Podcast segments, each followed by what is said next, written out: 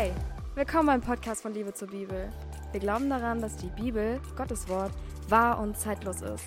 Wir wollen dich ermutigen, Jesus ähnlicher zu werden, ihm nachzufolgen und deine Liebe zu ihm und seinem Wort neu zu entfachen.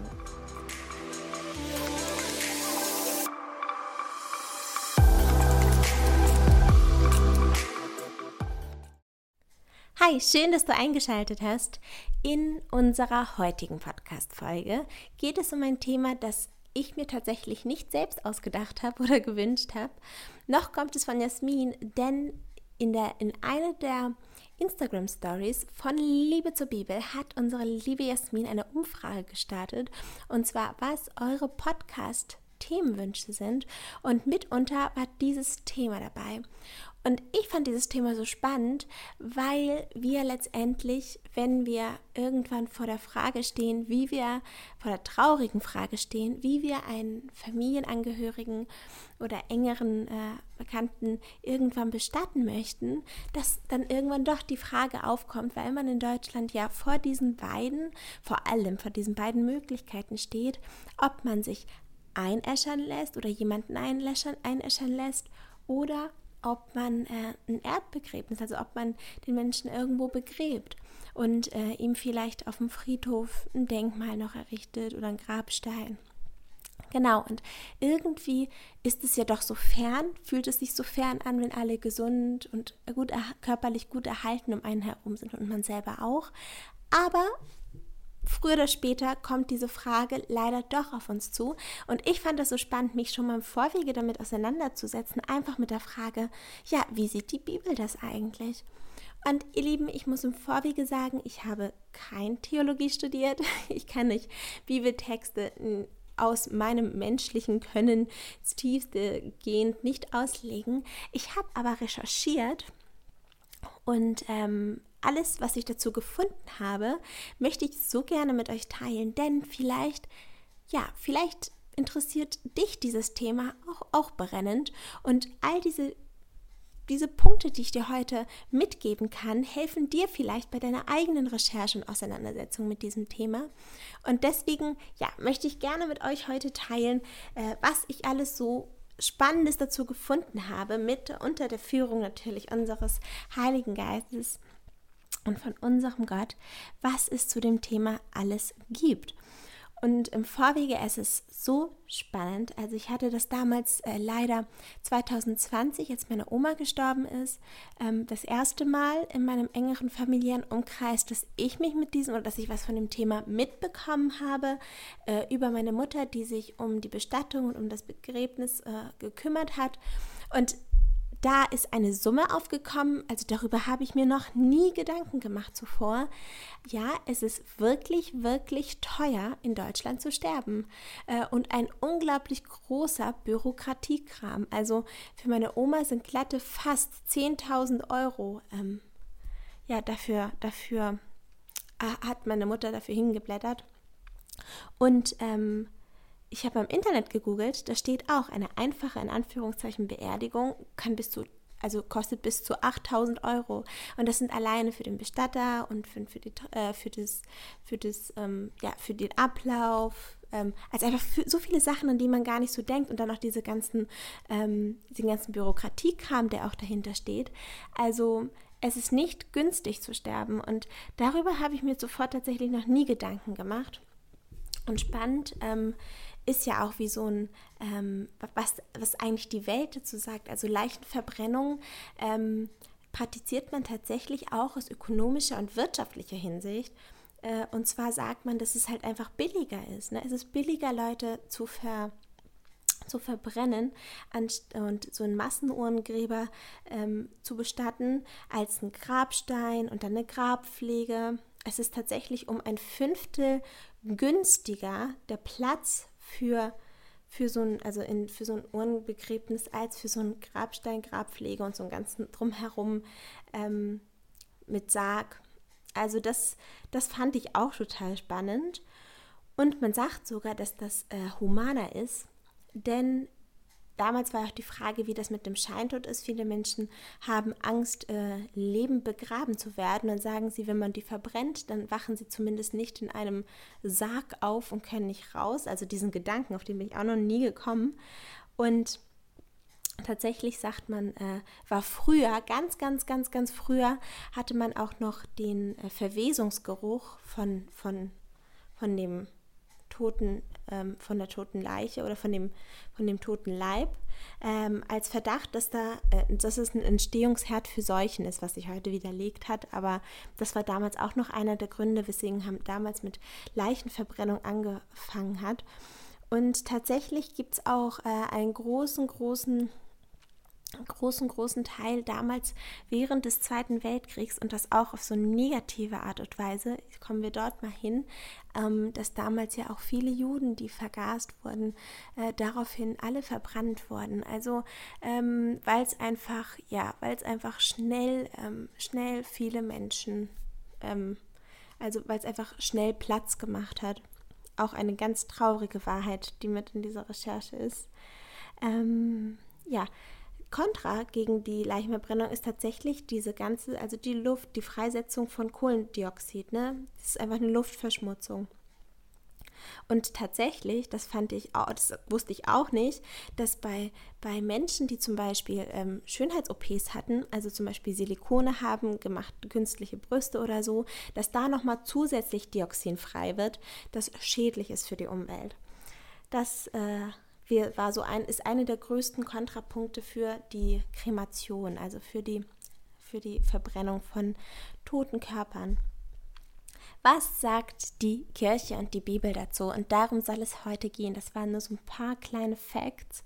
Ähm, ja, es ist spannend. Die, Evangel die evangelische Kirche tatsächlich ähm, und auch die katholische Kirche sind sich in einer Sache einig oder haben sich in einer Sache wirklich recht ähnlich geäußert bezüglich der Kremation, also der Verbrennung von, von Körpern. Und zwar sagen sie, äh, dass die Erdbestattung eine Erhaltung der uralten christlichen Sitten ist. Also sie, sie beziehen sich da gar nicht auf die Bibel direkt, sondern sie sagen einfach auch, das gehört einfach irgendwie zur christlichen Tradition und Sitte dazu. Und ähm, die katholische Kirche geht sogar noch mal ein bisschen tiefer und begründet das, indem sie sagt, etwas Widernatürliches als einen frevelhaften und gewaltsamen Eingriff.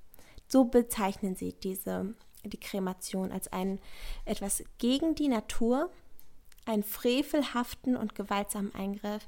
Ähm, und sie sagen, der Mensch legt dabei selber Hand an, um die Hülle des teuren Toten mit äußerster Gewalt in Brandopfern zu zerstören, im Brandofen zu zerstören.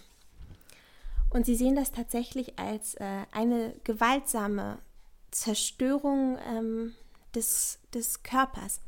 Und tatsächlich gibt es dazu, ähm, zu dieser Frage der Würde, noch viele, viele andere. Also das ist, kommt gar nicht nur aus der katholischen Kirche, aus vielen christlichen Strömungen wird immer wieder gesagt, also hört man, Gottes Bildlichkeit und Geschöpflichkeit sind nicht trennbar. Also Gott hat uns ja nach seinem Ebenbild gestaltet. Und das ist davon nicht zu trennen. Also die Würde des Menschen geht über seinen Tod hinaus, also auch die Würde des Leibes, der geschaffen worden ist von Gott.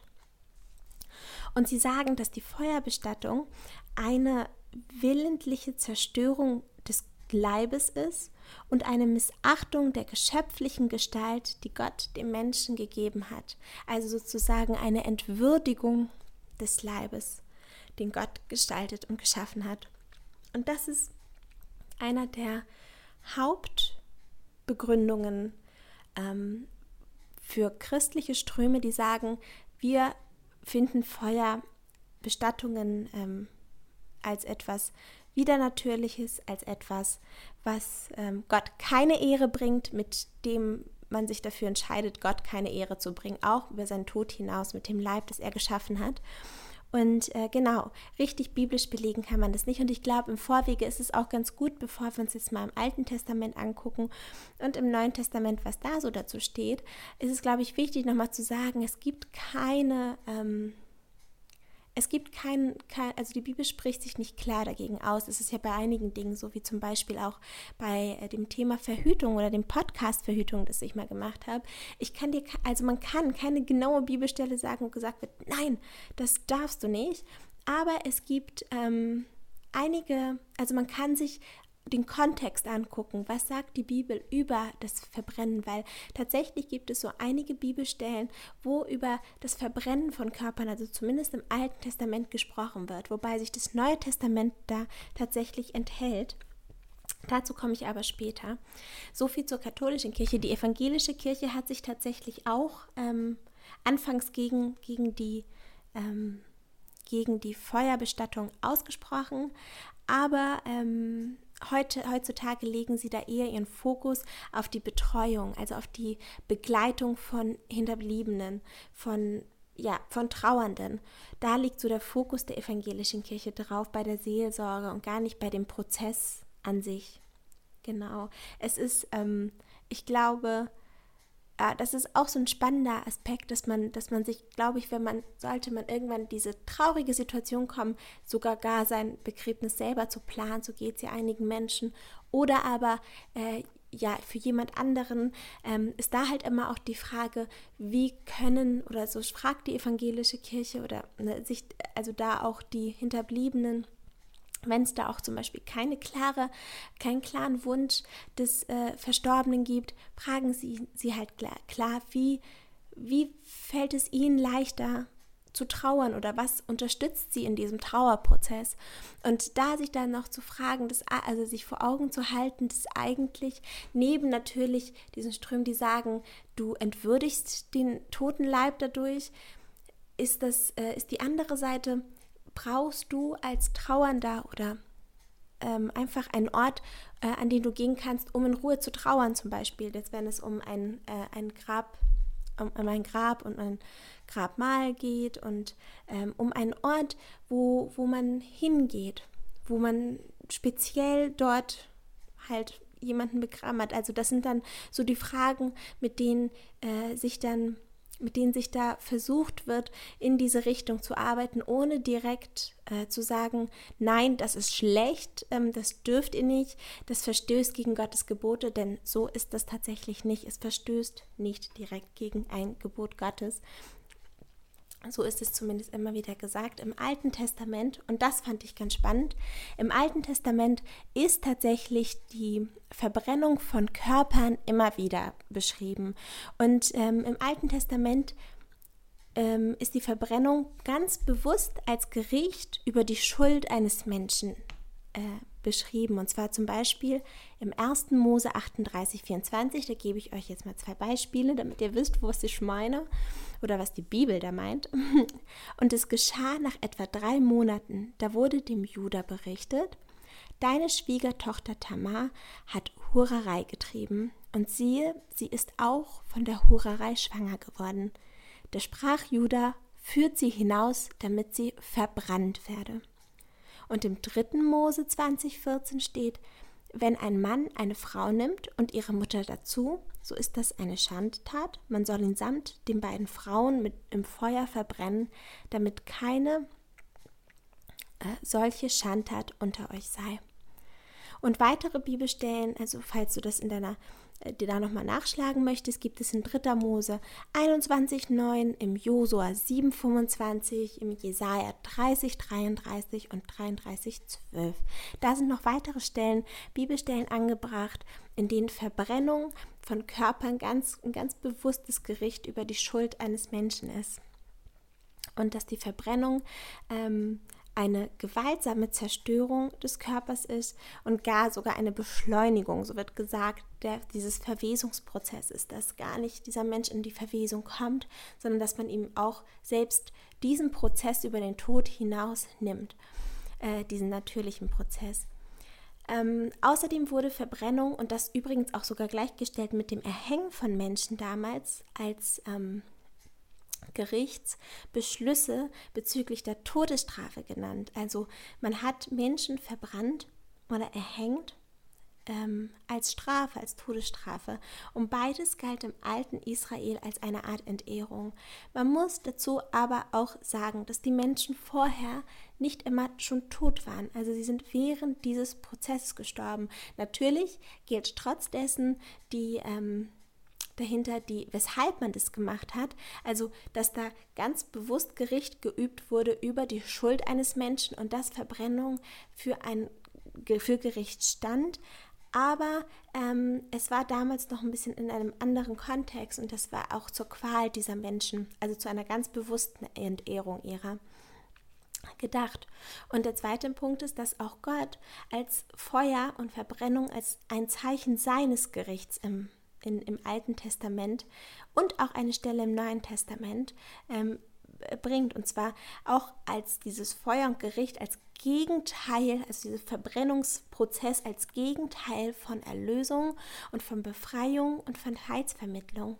Im Jesaja 66, 15 steht: Denn siehe, der Herr wird im Feuer kommen und seine Streitwagen wie der Sturmwind, um seinen Zorn in Glut zu verwandeln und seine Drohungen in Feuerflammen. Und in Jeremia 4, Vers 4 Beschneidet euch für den Herrn und beseitigt die Vorhaut eures Herzen, ihr Männer von Juda und ihre Einwohner von Jerusalem, damit mein Zorn nicht ausbricht wie ein Feuer, das niemand löschen kann wegen der Bosheit eurer Taten. Also da ist eher so auf das Feuer, auf das äh, Feuer liegt da eher der Feuer, das Feuerbild im äh, Fokus. Wobei man aber auch hier sagen muss, dass zum Beispiel, also ich führe diese ähm, Stellen auf, weil sie ganz, ganz häufig in diesen Argumentationen immer wieder ähm, gegen die biblisch, also wo gesagt wird, ja, in der Bibel steht das drin, dass die Feuerverbrennung nicht äh, biblisch ist, wegen diesen. Und ganz spannend ist es aber, das einmal im Kontext zu sehen, denn ähm, wenn die Menschen in ähm, heutzutage Feuer bestattet werden, dann passiert das tatsächlich ohne Feuer in dem Sinne, sondern mit ganz, ganz, ganz, ganz, ganz hoch heiß erhitzter Luft. Also zum, äh, dieser Prozess auch der Kremation, deswegen heißt es eigentlich auch gar nicht mehr so Feuerbestattung, sondern Kremation, dauert zwischen 60 und 90 Minuten. Also das ist ein richtig langer Prozess, in dem der Körper in die einzelnen Teile sozusagen zersetzt wird. Und äh, das ist passiert durch heiße, heiße, heiße Luft und nicht durch äh, direkt Feuer, so wie man sich das vorstellt. Also jetzt äh, von dem, wie das in, wie das in Deutschland gehandhabt wird. Und das ist halt auch nochmal wichtig. Also wo gesagt wird, eigentlich steht das für ein Zeichen des Gerichts Gottes und ähm, die Verbrennung ist bewusst Gericht über die Schuld eines Menschen. Das sind beide Stellen, wo man oder Aussagen, wo man tief, noch tiefer gucken muss und wo man noch tiefer schauen, schauen darf, um äh, da sich selber zu schauen, okay, wie kann ich das annehmen? Also, was sagt Gott mir da? Ist das gut? Und findet er das gut oder hat er eigentlich, sagt er da eigentlich was ganz anderes? Und in Offenbarung 8,7, um das abzuschließen, das Feuerthema steht auch, dass der erste Engel, der in die Posaune stieß und es entstanden Hagel und Feuer und auf der Erde wurde wurde das geworfen und alles grüne Gras, dritter Baum, alles wurde verbrannt. Das geht auch in der Offenbarung nochmal drin als ähm, ja, dieses Feuerbild. Also ihr Lieben, schaut euch gerne, wenn euch das Thema interessiert, diese Bibelstellen nochmal genauer an und fragt da gerne auch nochmal Gott äh, genauer. Denn ähm, ob man das in direkten Bezug zu der Kremation, die heute durchgeführt wird, setzen kann, das ist auch eine große Interpretationsfrage. Im Neuen Testament, um uns das mal anzuschauen, da hat tatsächlich und man muss sagen, dass zu der Zeit Leichenverbrennung sogar schon stattgefunden hat. So hat man es damals genannt. Da wurde richtig verbrannt mit Feuer ähm, von, den, von den römischen Besatzungsmächten. Das war bei denen eine gängige Methode. Und auch parallel verlief auch zu der Zeit die Hellenisierung. Also da, gab, da waren da auf jeden Fall auch schon Ströme drin, äh, die Leichen und die tote Körper verbrannt haben. Und das heißt, es gab im Neuen Testament in der Gesellschaft, in dem Parallelsystem sozusagen, schon diese Art der Bestattung doch tatsächlich. Wird im Neuen Testament sie nicht einmal erwähnt. Also es wird davon erwähnt, es wird von Lazarus gesprochen im Johannes 11, es wird von Jesus unserem Jesus gesprochen in Johannes 19. Beide wurden in Höhlengräbern bestattet und nach jüdischem Brauch, und so wird es über Jesus gesagt, wurde er zuvor auch in Leintücher gewickelt und wohlriechende äh, Spizereien.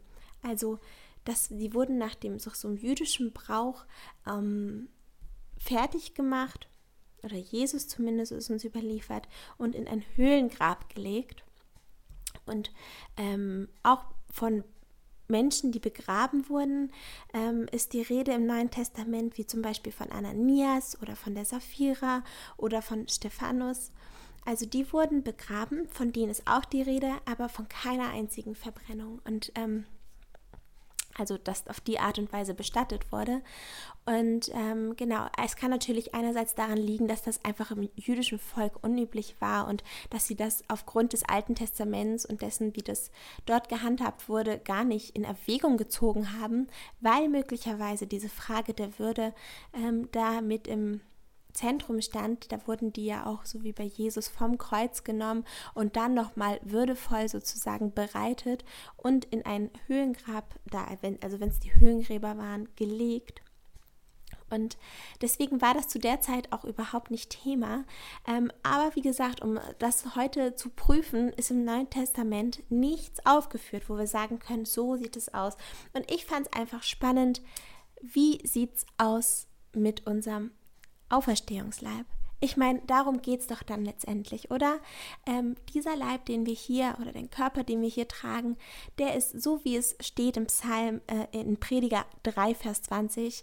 Alles ist aus dem Staub geworden und alles kehrt auch wieder zum Staub zurück. Alles, was hier in dieser Welt, von dieser Welt gestaltet wurde, also von Gott in dieser Welt gestaltet wurde, das kehrt auch wieder irgendwie dazu zurück. Es ist nichts für die Ewigkeit, sondern das, was für die Ewigkeit ist, geschaffen, was man sehen kann, das schafft Gott erst noch. Und das kommt erst noch. Und da gibt es so spannende Bibelstellen dazu. Und besonders, ganz besonders, im 1. Korinther 15. Also falls sich dieses Thema interessiert, Auferstehungsleib, wie ist das mit dem Körper, dann schau auf jeden Fall gerne in den 1. Korinther 15 ab Vers 35 rein. Denn da ist, ist so einiges Spannendes aufgelistet, was ich, wo ich das vorher schon mal gelesen habe, aber jetzt echt nochmal dachte, boah, was für spannende Stellen, die ich euch auf keinen Fall vorenthalten will. Und zwar wird da erst so ein bisschen Verses gestellt, Erd, Erdemensch und der Himmelmensch. Und zwar steht da im 1. Korinther 1547, der erste Mensch ist von der Erde, irdisch. Der zweite Mensch ist der Herr aus dem Himmel. Wie der irdische beschaffen ist, so ist, so sind auch die irdischen und wie der himmlische beschaffen ist, so sind auch die himmlischen. Und wie wir das Bild des irdischen getragen haben, so werden wir auch das Bild des himmlischen tragen. Also, ihr Lieben, wie spannend ist das denn?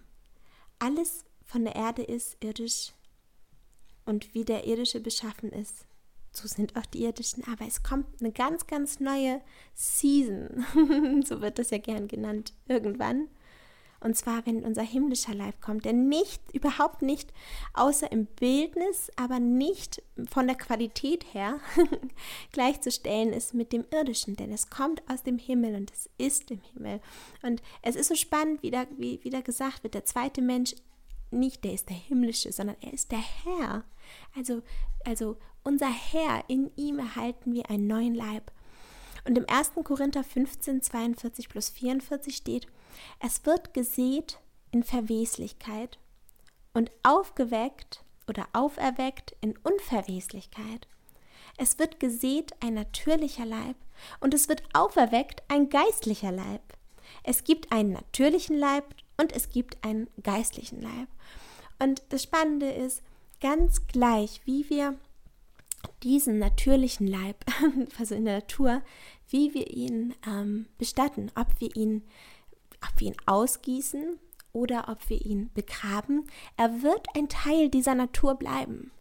Also wir können ihn nicht aus dieser Welt heraus ins Universum, ich meine, das können wir schon, aber ähm, was, ich, was ich meine ist, dass egal wie du, wie du jemanden oder dich hier bestatten lässt, es bleibt ja doch ein Teil der Natur. Also er ein Teil des Gegenwärtigen. Wir können ihn nicht in eine andere weltliche Dimension verfrachten. Und Gott braucht nicht unsere Überreste, um etwas Neues zu gestalten. Das sagt er auch ganz klar. Also das war nämlich eine Frage, die mir mal damals kam, wo ich mir dachte, boah, wie setzt denn Gott, wenn wir so verwesen sind, dann wieder einen neuen Körper zusammen? Und da sagt Jesus ganz klar, dass gesät, also das auferweckt ist in der Unverweslichkeit und dass es beschaffen ist wie im Himmel, so wie es im ersten Teil äh, gesagt hat. Er hat gesagt, wie der himmlische beschaffen ist, so sind auch die himmlischen. Also es ist eine ganz andere Sphäre, in der wir uns bewegen. Man kann die beiden Leiber nicht miteinander vergleichen, weil sie, weil sie in unterschiedlichen ähm, Dimensionen sozusagen entstehen. Ähm, Im 1. Korinther 15, 52 bis 54 steht noch geschrieben, die Posaune wird erschallen und die Toten werden auferweckt werden, unverweslich. Und wir werden verwandelt werden, denn diese verweslich, dieses Verwesliche muss Unverweslichkeit anziehen und dieses Sterbliche muss Unsterblichkeit anziehen. Also wir, wir ziehen dieses Verwesliche oder hinfortgegangene wird irgendwann äh, etwas Unsterbliches anziehen, wenn wir zu Jesus gehören. Und das Sterbliche muss Unsterblichkeit anziehen, so steht es geschrieben. Und das ist so spannend, denn das, was wir überziehen, das, was wir, wenn wir Gott zugehörig sind, ganz gleich wie wir sind, das ist er. Und er ist so unabhängig von uns hier, ähm, von uns hier auf der Erde oder von unserem Körper derzeitig hier auf Erden was spannend ist an diesem Aspekt und das kann man auch in diesem Kontext oder in diesem Kontext man sich dran stoßen, dass man sagt, ja, hey, Sanila, aber schau, wenn man verbrannt wird, dann kommt man ja gar nicht in diesen Verweslichkeitszustand. Und es ist tatsächlich da auch spannend, sich mal anzugucken, wie das mit der Kremation hier in äh, Deutschland funktioniert.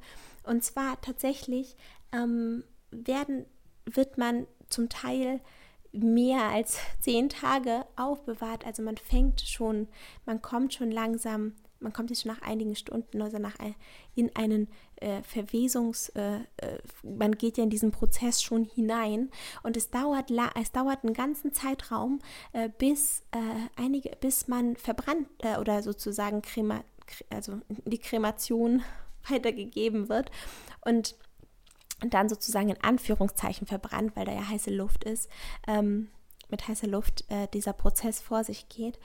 Deswegen, da ist auch nochmal, also dass man gar nicht in, die Verwes äh, in dieses Verwesentlichkeitsprozess kommt, das stimmt auch nicht, denn das tut man. Ähm, es ist halt, genau, also das wäre halt auch nochmal an dieser Stelle einfach wichtig zu sagen für jene, die sich jetzt in diesem Moment an diesen Stellen stoßen. Ähm, trotzdem sind auch Menschen, die verbrannt äh, werden oder deren Überreste äh, in den Prozess der Kremation kommen, ähm, trotzdem oder in diese Bestattungsform gehen, trotzdem vorher in einem Verwesungsprozess gewesen. Das ist auch nochmal wichtig zu sagen, genau.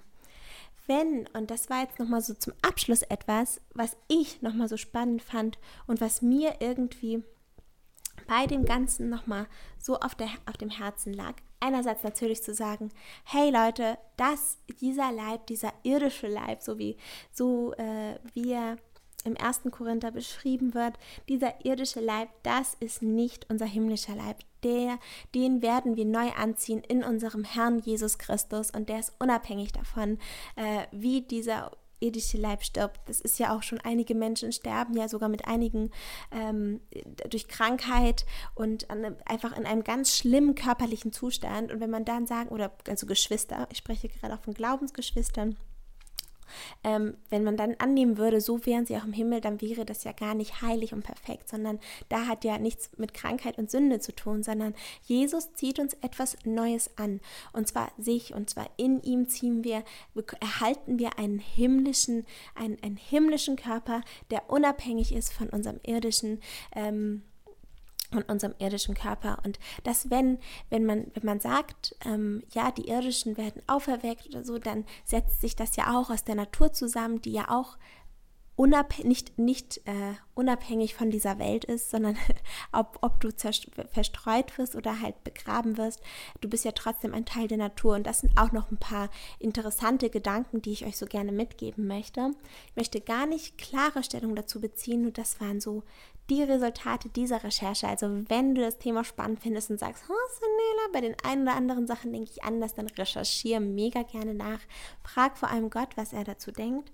Ähm, zu dem Thema Trauernden, ähm, wie das für die Trauernden ist und für die Hinterbliebenen ist, da fand ich es einfach nochmal sehr spannend, äh, diesen ganzen Prozess sich anzuschauen, weil Jesus, und das hängt mir dann immer wieder so im Kopf hinterher, sagt Matthäus 8, 21 bis 22 zu einem seiner Jünger, der zu ihm sprach, Herr, erlaube mir zuvor hinzugehen und meinen Vater zu begraben.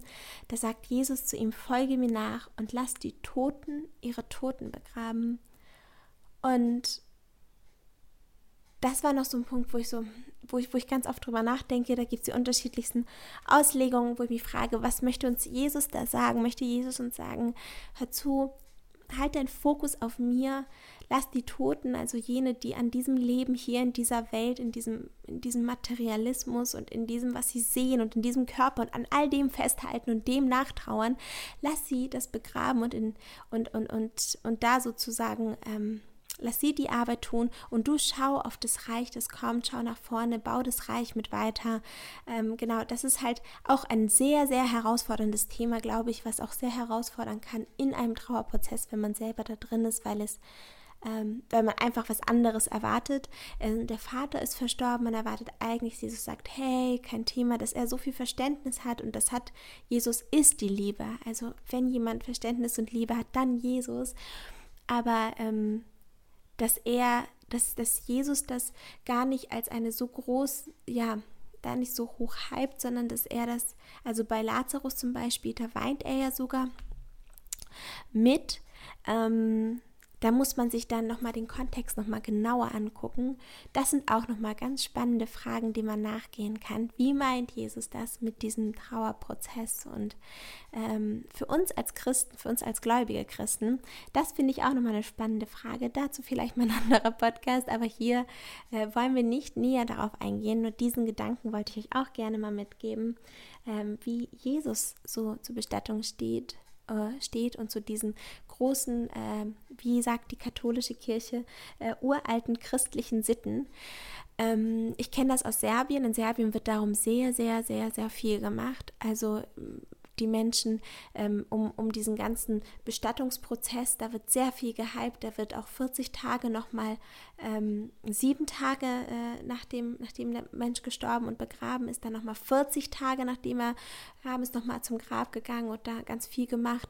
Äh, auf dem Grab wird auch beim Begräbnis Essen ausgelegt. Ähm, es werden Kerzen angezündet und auch noch im, Nach, im, im Nachgang äh, für Gesundheit und also ganz ähm, ich glaube, da ist aber auch viel mit, äh, viel auch so, noch so ein bisschen, ja, Aberglaube fließt da auch noch eine Menge mit ein. So ist das zumindest in der serbischen Kultur und im orthodoxen äh, Brauch, dass da ganz viel passiert um dieses, um, um das, um die Bestattung herum und ähm, dass da ganz viel, also ganz viel auch von der Kirche da mit begleitet wird, aber gar nicht so auf die Trauernden hin, sondern einfach für die Toten.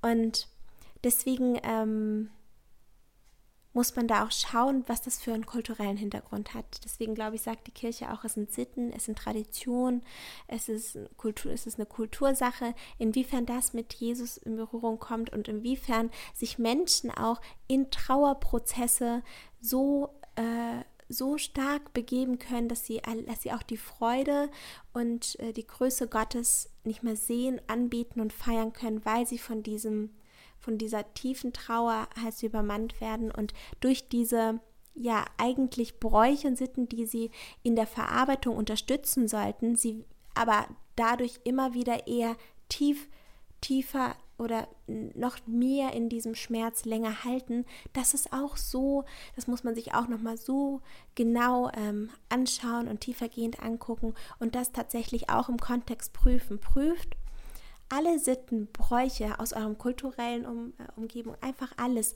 was euch empfohlen und auch was von der Kirche gemacht wird, gerade was Bestattung angeht, prüft das einfach mit Gott. Schaut, was das geistlich auslöst, ob es euch geistlich wachsen lässt, ob es euch geistlich ermutigt, ob es euch ja auch in diesen traurigen Momenten, ob es euch eher Gott näher bringt oder ob es euch eher ja sogar gar in Zweifel bringt oder noch so mehr so viel mehr in der Trauer und in diesen und in diesen negativen Prozess hält, so dass ihr euch nicht mehr richtig auf das Reich Gottes und auf Gott ausrichten könnt. Schaut immer, was macht das mit euch? Was machen diese Prozesse mit euch? Und deswegen glaube ich, hat sich auch die evangelische Kirche eher darauf ausgerichtet zu sagen, was brauchen die Trauernden, die zurückbleiben, denn sie stehen weiterhin im Kampf in dieser Welt.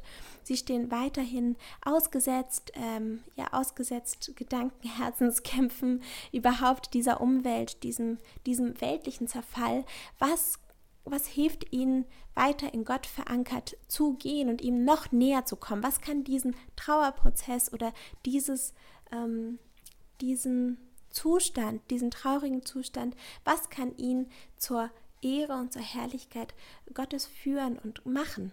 Und deswegen, ähm, genau, das sind spannende Fragen, die man sich auch nochmal nachgehen kann. Aber die an diesem Punkt einfach auch nochmal wichtig, sehr, sehr wichtig zu ergänzen sind, denn wir sollen uns in jeder Lage auf das Reich Gottes und auf ihn ausrichten. Und ähm, gerade wir als Christen bekommen immer wieder auch durch das Wort Gottes gesagt, in dieser Welt geschehen traurige Dinge, in dieser Welt gibt es Sünde, in dieser Welt lebt vieles mit dem Rücken gedreht zu Gott und Tod ist etwas, das uns durch die Sünde in unser Leben kam, was aber durch Jesus transformiert wird in ihm zu einem ewigen Leben bei ihm.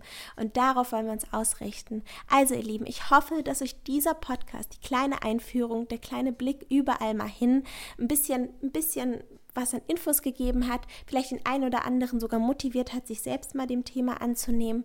Ähm, ich bin dir dankbar, dass du bis zum Schluss zugehört hast und ich freue mich auch darauf, wenn du das nächste Mal wieder einschaltest. Und bis dahin wünsche ich dir dass, du, dass Gott dich ganz reich segnet, segnet und dass du ein großer Segen auch für andere bist.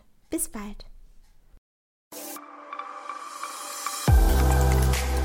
Danke fürs Zuhören. Wenn dir der Podcast gefallen hat, folg uns gerne auf Instagram und YouTube. Ciao.